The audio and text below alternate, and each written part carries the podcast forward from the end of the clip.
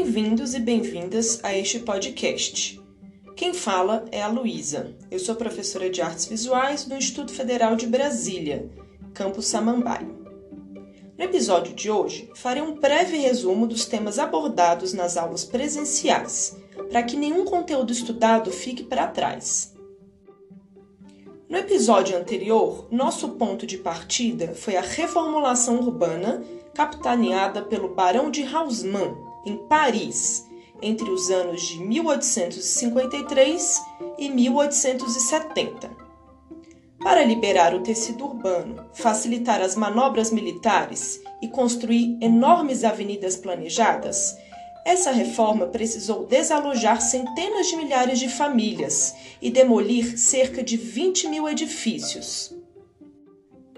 A cidade medieval, fétida, escura, de ruas labirínticas e casebres insalubres, deu lugar a um traçado urbano reformulado e moderno, baseado em 12 enormes radiais que partiam do Arco do Triunfo, atravessando toda a capital.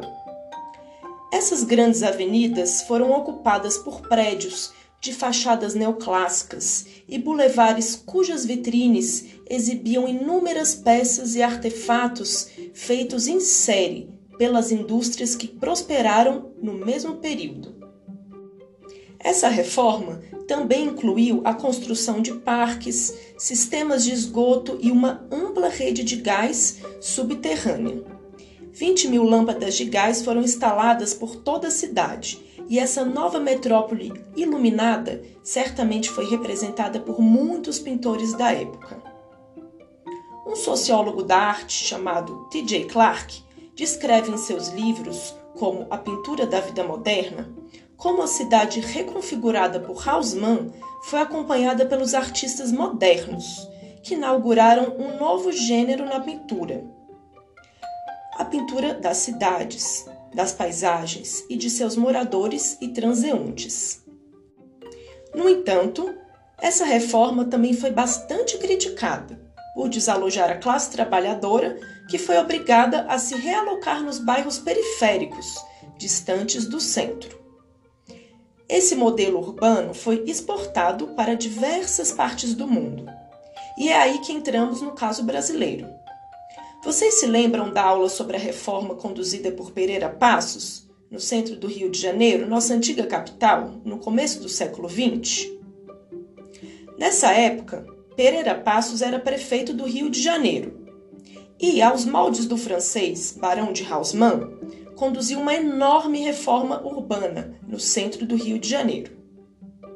Sob o pretexto de embelezar a cidade, livrou-se de centenas de cortiços que eram vistos como locais impregnados de doença e outras ameaças.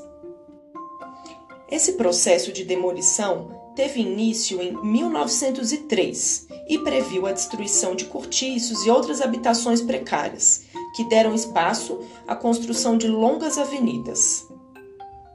Essa derrubada resultou na expulsão de milhares de moradores. Foi mais ou menos por volta dessa época que os veteranos da Guerra de Canudos, que lutaram contra Antônio Conselheiro, retornaram ao Rio de Janeiro.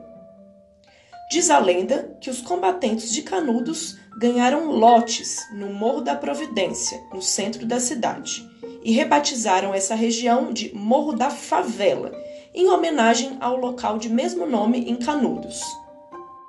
Há outras versões que dizem que favela era o nome de uma planta típica do sertão.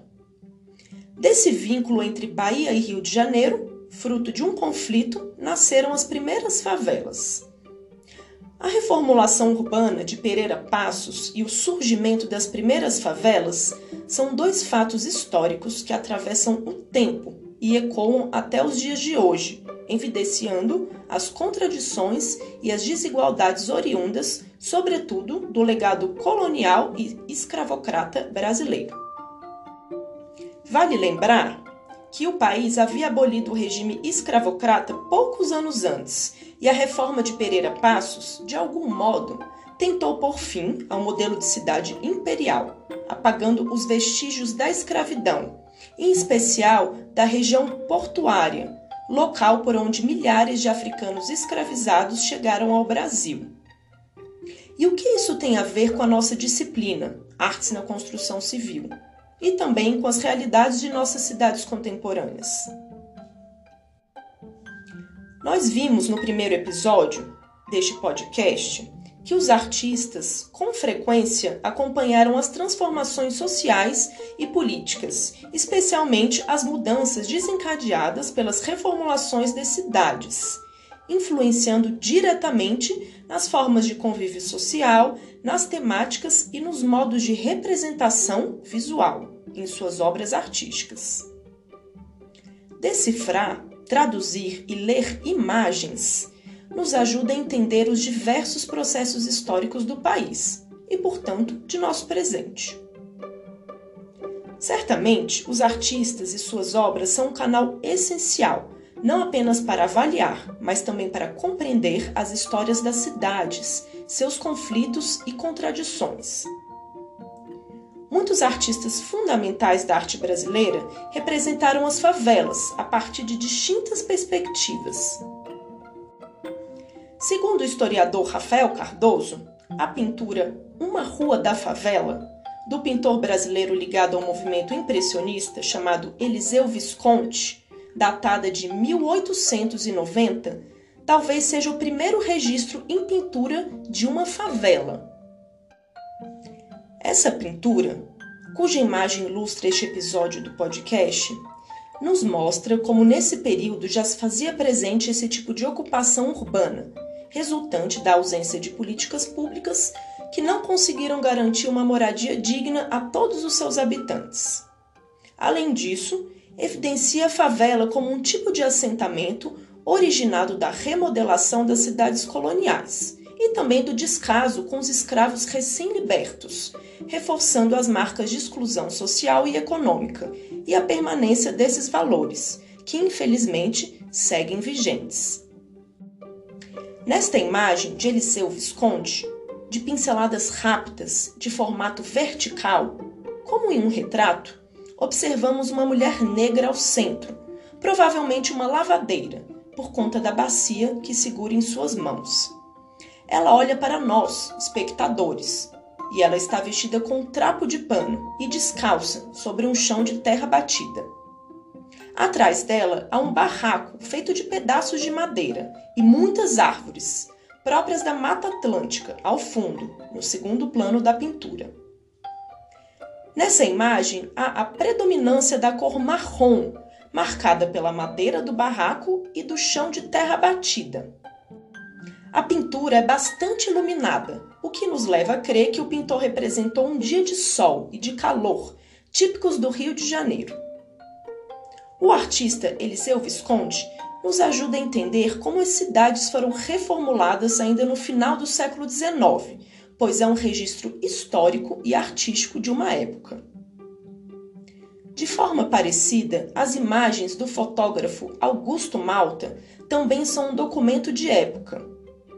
Suas fotografias em preto e branco revelam a formação das primeiras favelas cariocas, a exemplo da obra chamada Morro da Favela, de 1927, que mostra diversos barracos de madeira próximos a um enorme barranco. Não esqueça de procurar por essas imagens na minha sala de aula virtual. Todas elas estão disponíveis, junto a outras obras de artistas como Tarsila do Amaral, Lazar Segal e Heitor dos Prazeres cujas temáticas também buscaram explorar visualmente a arquitetura e os modos de vida oriundos das favelas, suas culturas e tradições, como o samba. Podemos compreender sobre a nossa realidade por meio da leitura dessas imagens? Esse é um assunto principal de nossas aulas. Vamos ainda debater bastante sobre esse tema ao longo deste semestre. Nos encontramos no próximo episódio. Até lá!